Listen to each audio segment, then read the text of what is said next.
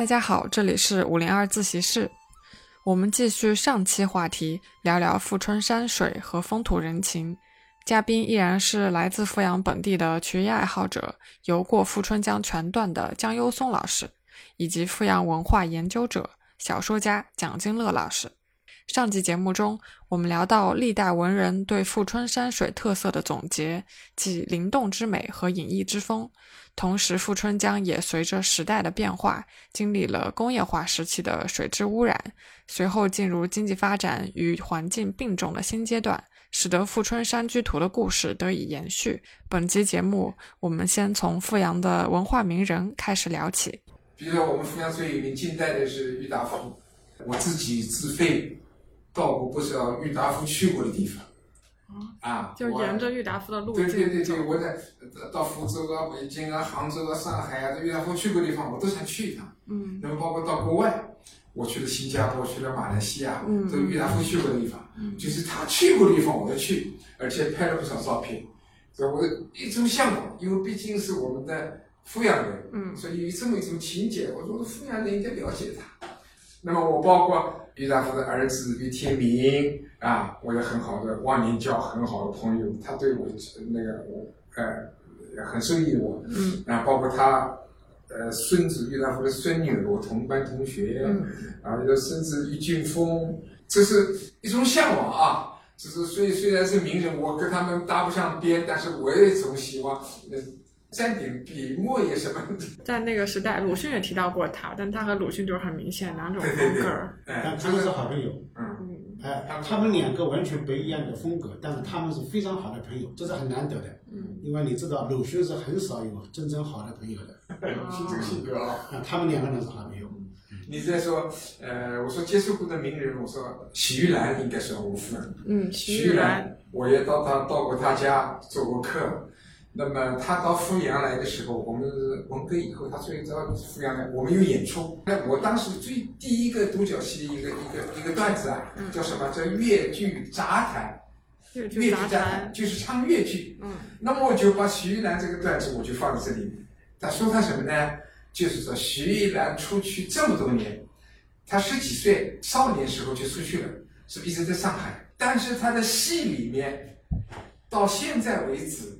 还是乡音不改，那什么呢？其实你我我我可以，比如说他的唱腔里面有林妹妹啊啊，他是心头心头愁结解不开。要是我们圣贤话唱的话是心头愁结解不开。但是徐玉兰怎么唱的？他唱新灯话，地地道道的阜阳方言，心头愁结解不开。这是徐玉兰就在下面听，听了以后，他我我后来谢幕的时候，他上台来，耶耶耶，你怎么我我的唱腔里面还有新的话？我说是啊，是啊，是不是这样唱的？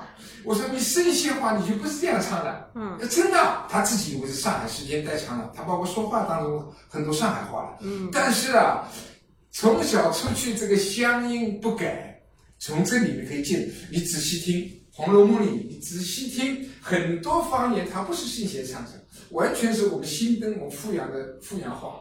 所以这个我感觉很深。我每到一地，如果唱个越剧的话，我也讲到这个事情。对，其实像您做的一些小曲，是不是也结合了一些豫剧的风格呀？对，我喜欢豫剧，因为豫剧是我们阜阳的也啊，呃，我们阜阳最喜欢的一种。因为广大受众的人，他对豫剧很很感兴趣，我们就把老百姓喜欢的东西用到我们这个。段子里去，嗯嗯，这样很讨巧，我们叫讨巧。江大哥是你是什么时候知道有郁达夫这个人的？从小就知道？应该从小就知道。嗯，刚才我讲了，因为我出生在山里，我一直不知道有郁达夫这个人。结果我七九年上学以后读中文，现代文学，他有个课本发下来了，嗯，就是现代文学史跟现代文学作品选，这个课本发下来的时候翻。我傻掉了，鲁迅后面就是郁达夫，郁达夫是放在第二位的。嗯。然后郁达夫他的介绍，浙江富阳人，我傻掉了。我一个富阳人，一个文学青年，读大学才知道。对，之前我从来没听说过郁达夫这个名字。啊。然后我那个时候就是，哎，傅阳还有这么厉害的一个人，名字放在鲁迅后面，郭沫若放在他的后面。然后我那个时候开始读他的作品，嗯，开始了解他的生平。所以，呃，郁达夫对我来说，就首先是吓了我一跳。富阳原来还有这么一个大文学家，而我是一个文学青年，我竟然不知道。嗯，我对郁达夫写的作品的感觉就是是一个呃忧郁敏感的少年。这个啊好，那个我前前段时间我到桐庐，桐庐的一个文化学者，他很认真的跟我讲，他说郁达夫是个流氓，我也傻掉了，很多很多，我也傻掉了。这个呢，其实他们真的是作为一个文化学者说这样的话，那我认为他太不够文化了。就说其实很简单一个道理，一个作家写了什么题材，里面写了我，难道这个我就是等于作者吗？这是两个概念，对吧？文学表达说明什么？说明到今天为止，还有很多的人没有办法准确的去理解郁达夫。所以更不要说是在那个年代，接触的年代，更加把郁达夫贬得很低。那么说到郁达夫，要说到我们的一个老乡，我村里的一个老先生蒋征甫先生，就是因为有他，他是我们阜阳的文联主席，那个时候政协秘书长，他做的非常重要的一件事情，就是成立了郁达夫研究会。那是在一九八六年，我是作为这个研究会的。第一届的会员，因为有郁达夫研究会，他可以开始正大光明的、旗帜鲜明的来研究郁达夫，来宣传郁达夫。嗯嗯。所以，我们阜阳对郁达夫的研究首功之人，就应该是我这个老乡，我同村的人蒋征甫先生。嗯。蒋征甫先生是我们阜阳研究阜阳地方文化的，应该说是第一人。他研究阜阳的人文历史。嗯。那么，我现在主要的精力。也是研究阜阳的人文历史。我最近几年出的书，包括《孙权故里》，包括阜阳的文澜隧道，包括我这个月即即将要出的两本书，都是研究红公望跟富春生平图的。我已经不写小说了，我当初是写小说。然后我们村呢，那肯定要讲另外一个人，啊，就是蒋东虎。那蒋东虎就是麦家，麦家是我的同时代的，比我小两岁。我们是同一个生产队的，所以我们有一段共同成长的一段经历。嗯，啊，其实我们是弟兄嘛，我们是同辈的，都是本，他是本虎。我小时候的乳名叫本章，蒋征甫年纪比我们大，他现在是八十八。嗯，我们要小他一辈，但是他的辈分比我们要小一倍，所以我曾经在有篇文章里面说。大家说到这个事情，很多读者给我打电话，他说蒋中国比你小一辈啊。我说是啊，这个很正常啊，大家族就是这样啊。说明什么呢？说明他们这一支结婚的早。哦。好多代人结婚都很早。那么对蒋本虎这个评价呢？本虎就是麦家，麦家因为写了《暗算》，写了《解密》，嗯，就是说他被称为是我们中国特情小说之父。然后去年还是前年出了《人生海海》。嗯，我刚看完。你刚看完是吧？那么因为以前的小说呢，他写的题材也好，写的里面的一些环境也好，跟家乡是无关的，就是那那几个长篇啊。嗯。他短篇是也有跟富阳有关的，就两个富阳姑娘，这是一篇短篇。那其实不写富阳姑娘也是可以的。他那个时候已经有意识的跟故乡要发生一点关系。所以他那篇短篇用的是两个阜阳姑娘，但是那几个长篇呢，他没有写到跟阜阳无关。嗯，像那个人生海海，他的主角，我觉得有点像蒋家村。对，这完全是这个。是的，啊，他的人生海海的整个环境就是我们村。嗯嗯。他用的是双家村，双家，其实我们村是蒋家村。啊。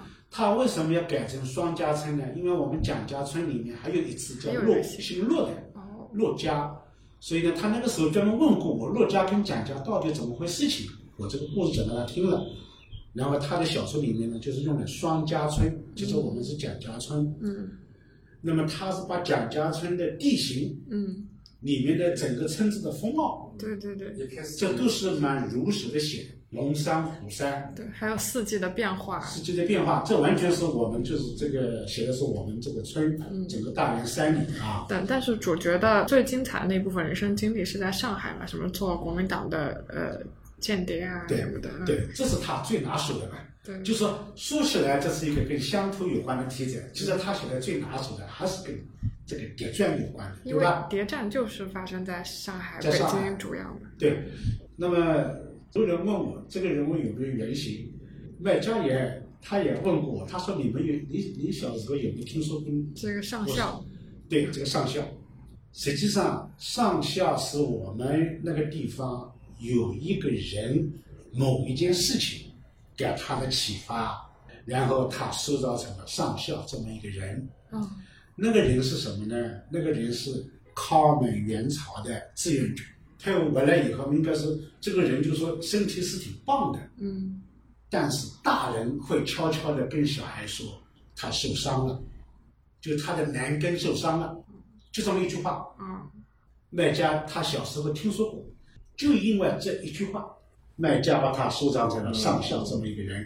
对，哎，其实这句话也是他整本书的一个线索，他就是在一步步揭开就是这个谜。呃，对呀，他那实际上他所有的东西都是根据这个展开的，对对吧？嗯，呃，这个是他高明的地方，就他很会讲故事。对对。那么他开始写了人生海海，然后跟家乡、跟故乡之间，他开始用这样的一种方式啊来表达故乡。他在写这个小说期间呢。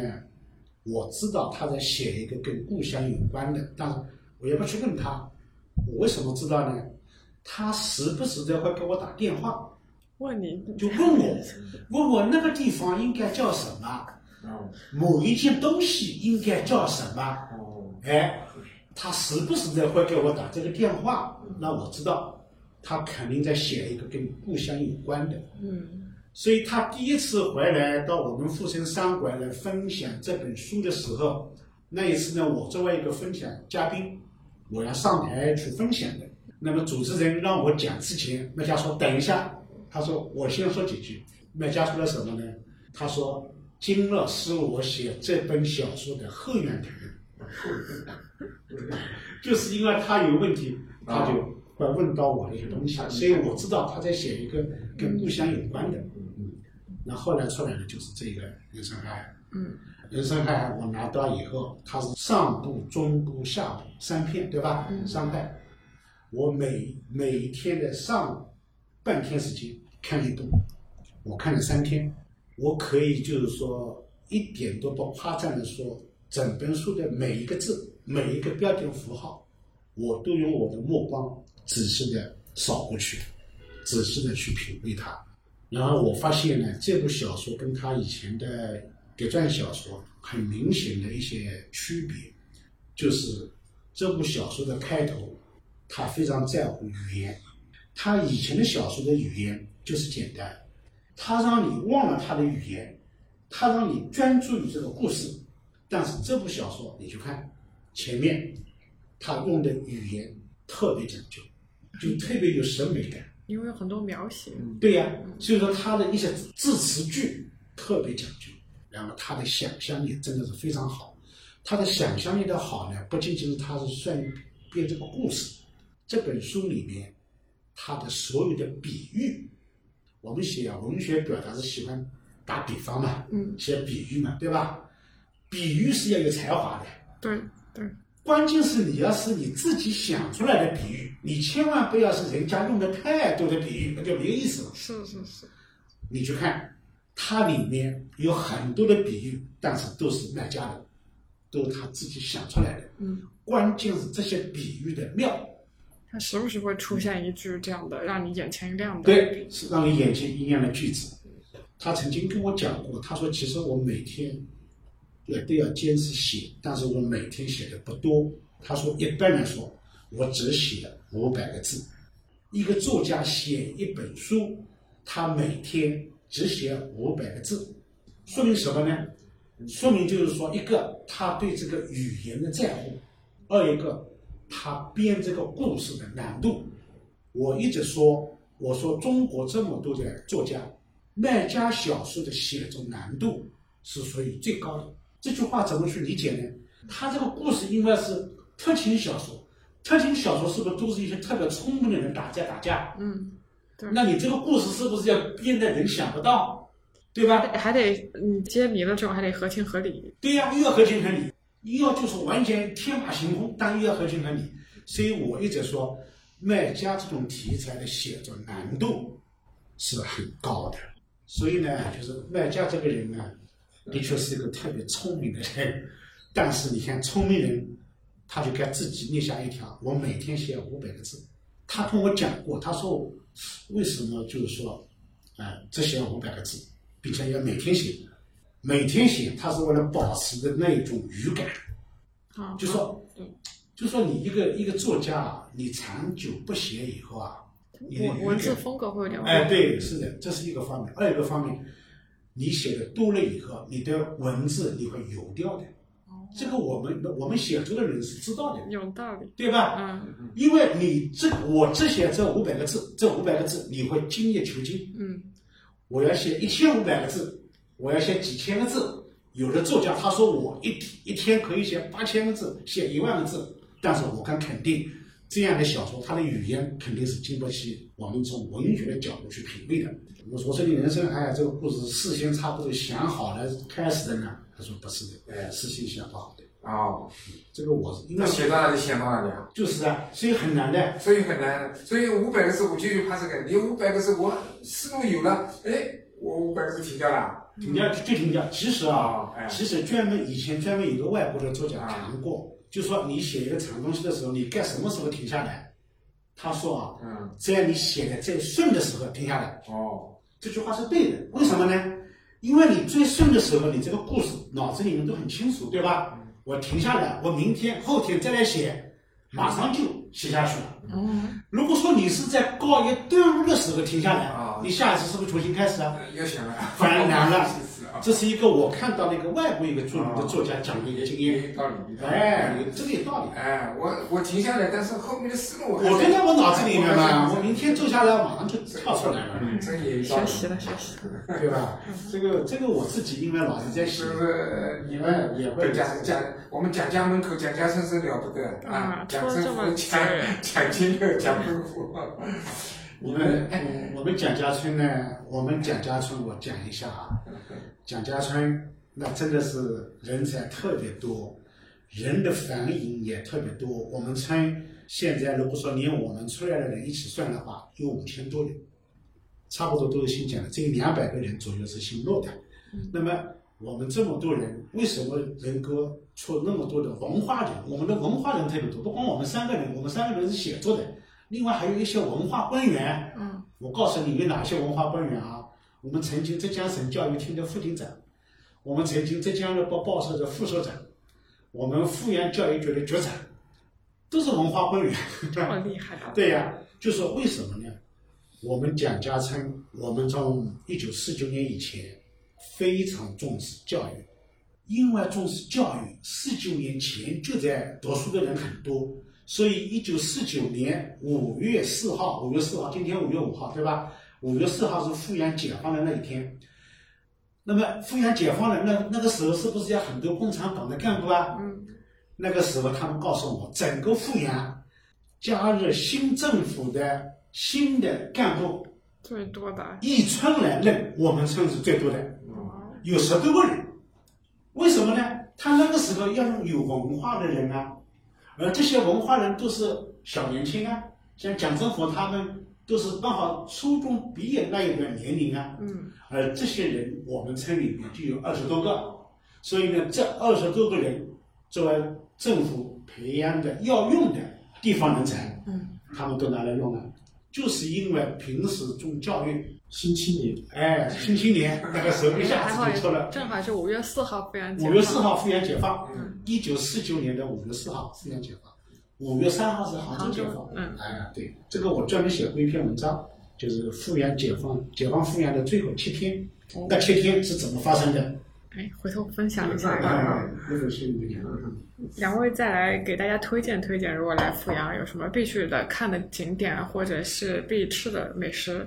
我觉得有两条两个流域，因为说到复兴家的话，有有两个流域，我觉得应该去看看，我觉得蛮好，因为我平时也喜欢骑车，自行车经常骑这里。嗯一个是湖源溪，也叫湖源江，这条江是很长，是从浦江那边开始，再到富春江出来是大概一百，也是一百公里。这个一段是我们富阳蛮好的景点，从长口开始，嗯长口、长安、湖源进去，嗯啊，一一到诸暨、浦江、桐庐。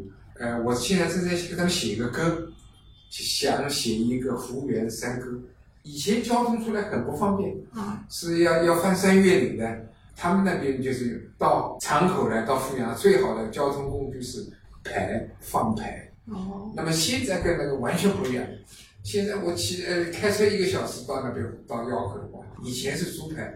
前两天我还去采访，我说的说的，就湖源人、腰口人，如果方牌出来，他到长口干什么呢？喝一口酒，吃一碗面，就是人生最大的享受。在家里的孩子呢，就是等着爸爸回来，能带点糕糕饼饼回来，嗯就孩子在家里期盼着他。所以现在反差很大。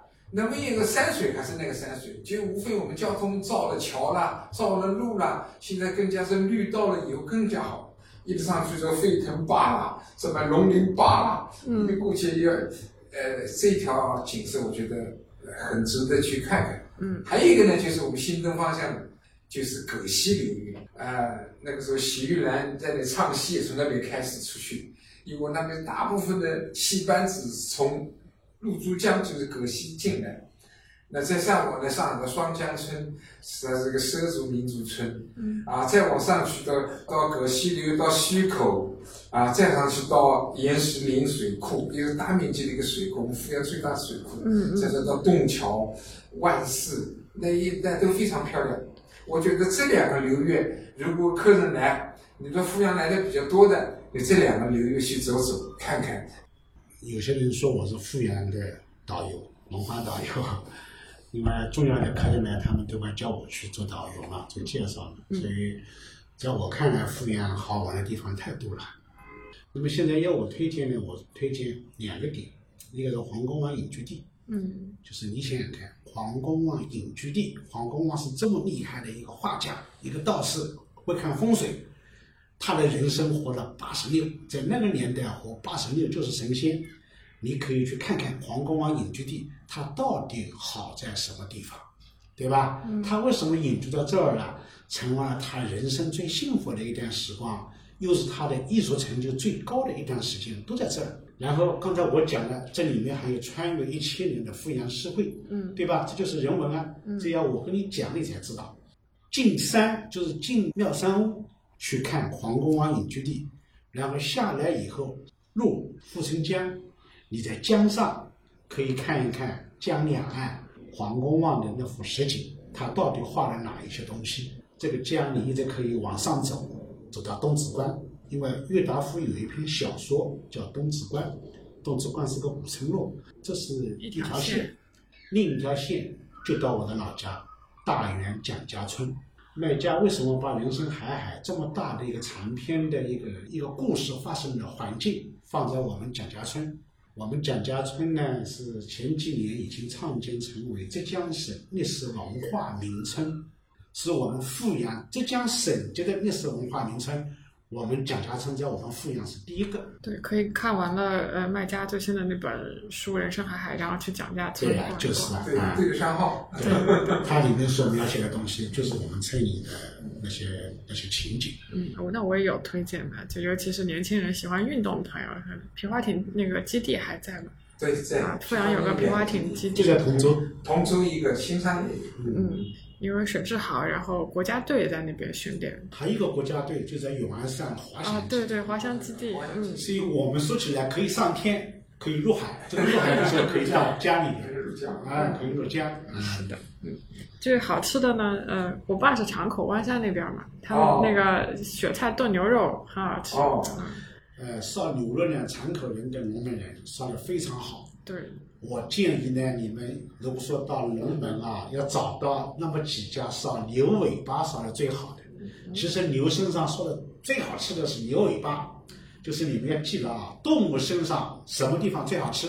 是动的部位最好吃，知道吧？所以牛蹄、牛尾巴，嗯对吧？它是在动的，动的这个肉它是有活力的。嗯，然后我们富春江在这儿，那江鲜肯定是少不了，对吧？对，江鲜尽管石鱼没有了，但是呢，有翘嘴白鱼，白鱼、鲈鱼，还有呢，最近的十来年当中，我特别喜欢的一种鱼叫弹头鱼。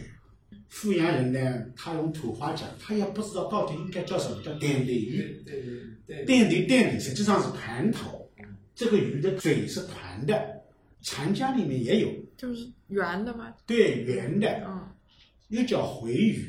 这个鱼有很多烧法，我跟很多的烧的人都跟他们讲了，这个鱼千万不要红烧，它最好的烧法是什么呢？干菜蒸，一定要干菜蒸，嗯特别好吃。还有我们我们称为是富春江是一江十条溪，我们小时候每一条溪里面都有溪里的螺丝，富阳有一条溪的螺丝是特别好的，葛溪，葛是葛洪的葛，就是炼丹的神仙，东晋炼丹的神仙葛洪，所以叫葛溪，因为当年葛洪就是喜欢那个地方的山水，所以在在那个地方炼丹，所以那个地方有两个村。一个叫上面村，一个叫下面村。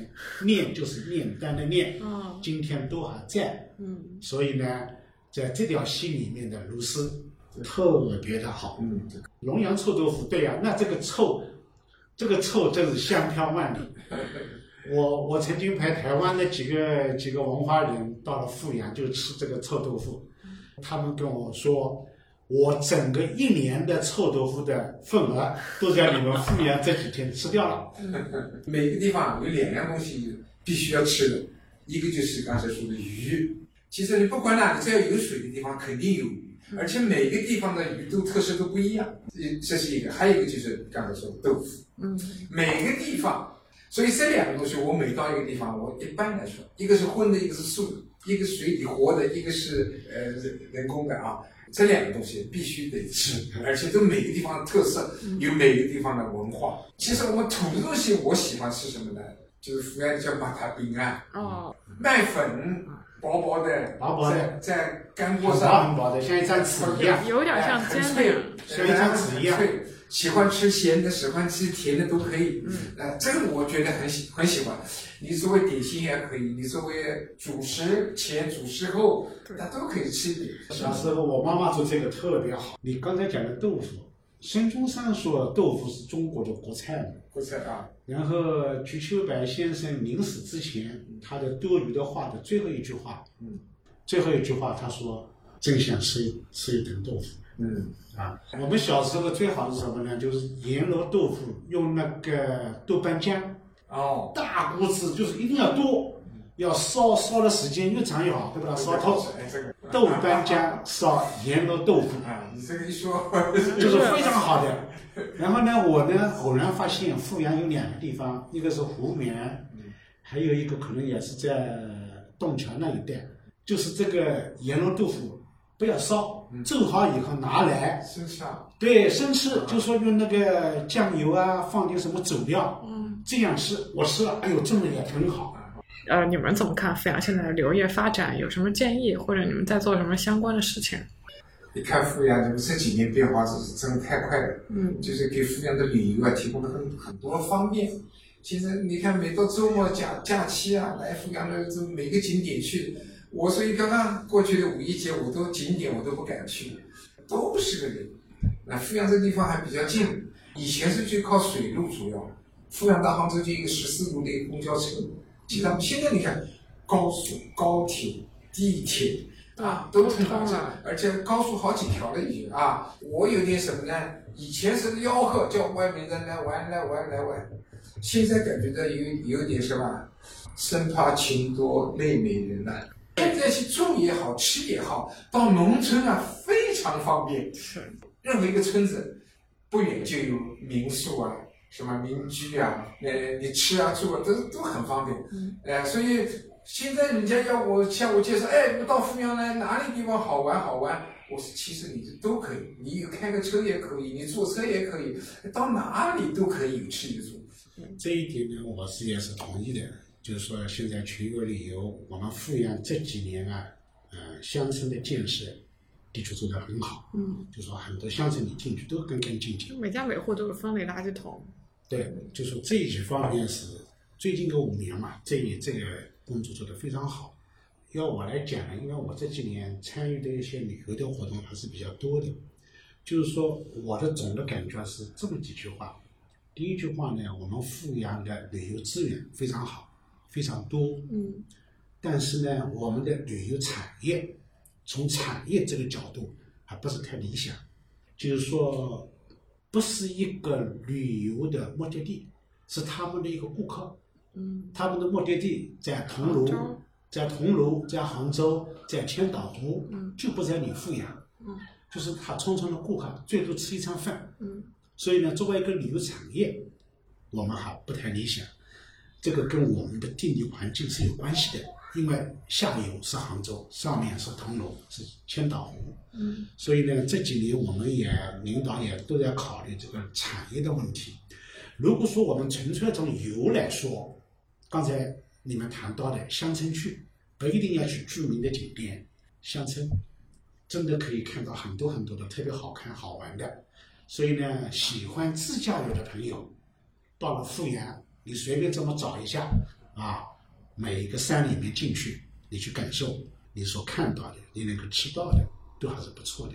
作为我们自己富阳，作为旅游产业，刚才我讲了，我们还有很多课题需要解决啊。那么现在我们江上的游船千呼万唤，现在开始出来了。嗯，我的很多朋友，我的朋友基本上都是文化人士嘛，全国各地，哪怕是全世界的人呢，他就希望我。带他们到富城江上去游啊，但是这个之前的五年左右时间，没有码头，没有船，不能游。前年卖家带几个教授来，他说叫我说你安排一个船，然后他们想游，我们的富阳领导在一起。我说领导，你看我们船上有，他们也有。领导马上叫另外一个领导说，你马上打个电话安安排一个另外的船。第二天一上这个船，我们傻了。这个船哪里是可以游的船呢？哎呀，所以很失望，没有好好的游船。现在有了，嗯，现在有一个很大的一个一个游船，这个游船我希望以后还有小一点的。现在的游船很大，原来几个到哪里去？可以坐五百多个。原来几个很好，对吧？原来几个是什么呢？我们从乐山码头到新沙的，但是新沙的那个做餐饮的那个业主破产了。他的三条船，什么黄公望号啦、孙权号啦、打富号啊，三条船其实很好。我老是在这个船上，客人走来走去。结果这三条船因为他的，那么这五六年来没有用，都烂掉了。哦，烂掉了，太可惜了嘛。所以，所以啊，那个船比这个对，那个小那个几十个人一个船多好啊，对吧？现在这个呢是杭州借来的，又可以坐五百个人，浩浩荡荡，主要是看那个夜游。啊，那当然了，这个也是好的。总的就是这样一个感觉吧，就说你喜欢自驾游的人啊，特别是你有一点人文情怀的人，到了富阳这一方水土，富阳特山水特别好，人文也特别盛。我可以这么说，从钱塘江到西安江，到那个整个呃建德这么长的水路，最有人文历史的就是富阳这一段。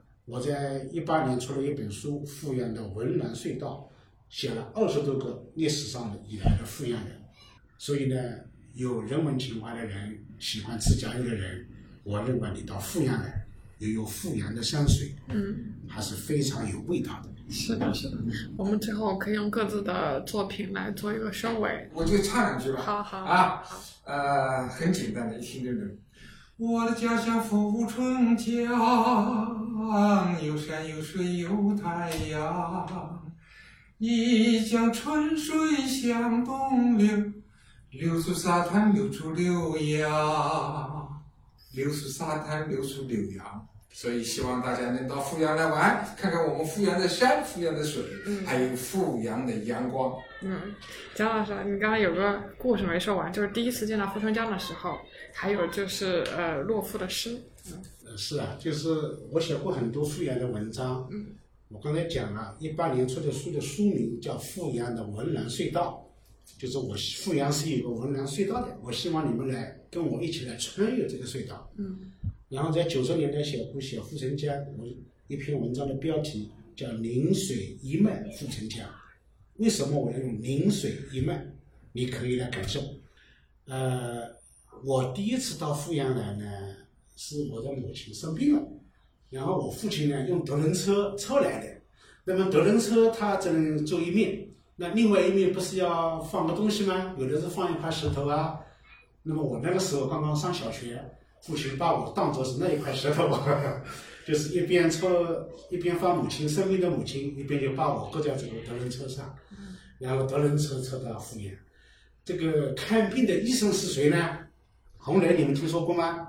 我们外交部的发言人洪雷，洪来的外公，洪阳山是我们阜阳最有名的一个医生，所以那一次我母亲看病就是请他看的。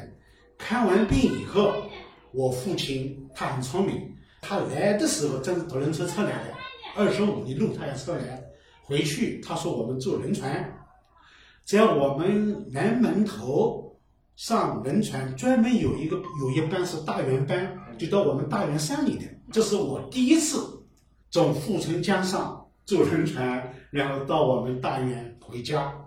乐夫的这首诗，我的富阳普通话把念念这首诗吗？可以的，可以啊，诗也不是特别长。好，那我就用阜阳普通话来念一下啊。嗯，我刚才讲了，他一开始的题目是富城山区十四行，但是后来他稍微改了一下以后呢，超过了十四行。所以他的题目也改了，他改成《富春山居图》的月盘，月盘就是火中重生嘛。嗯。因为这张画也被烧过嘛，他是这么写的啊。我先开一个水。他说：“山一直蹲在历史的熊熊大火中发呆，守望着岁月日渐枯寒，而水早已离我们远去。”寻找他的故乡，故乡是云，是月，有时也是绿。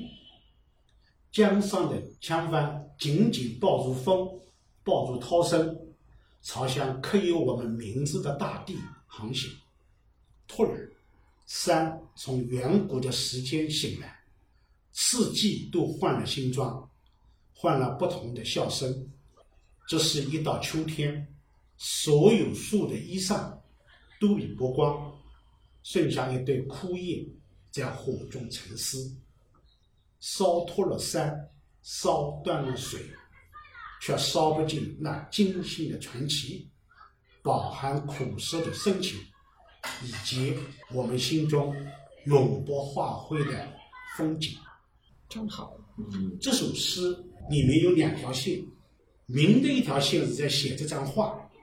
暗的一条线是在写他们这一代人，就是从大陆到了台湾，再也回不来了。烧断了山，烧断了水。对，所以他会说，去寻找他的故乡嘛。他说，故乡是云，是月，有时也是泪，眼泪的眼泪的泪。哎，所以这首诗很多人现在我们都用诗碑的形式放在黄公望纪念馆的后面，很多人看了这首诗。他们都说，这是洛夫所有诗歌当中的经典之作。然后我告诉他们，这也是他人生的最后的一首诗，是他人生的绝唱。谢谢，感谢两位的分享。那我们今天节目就到这里，欢迎大家来阜阳。好好好，大家再见啊！嗯，希望能够在阜阳见。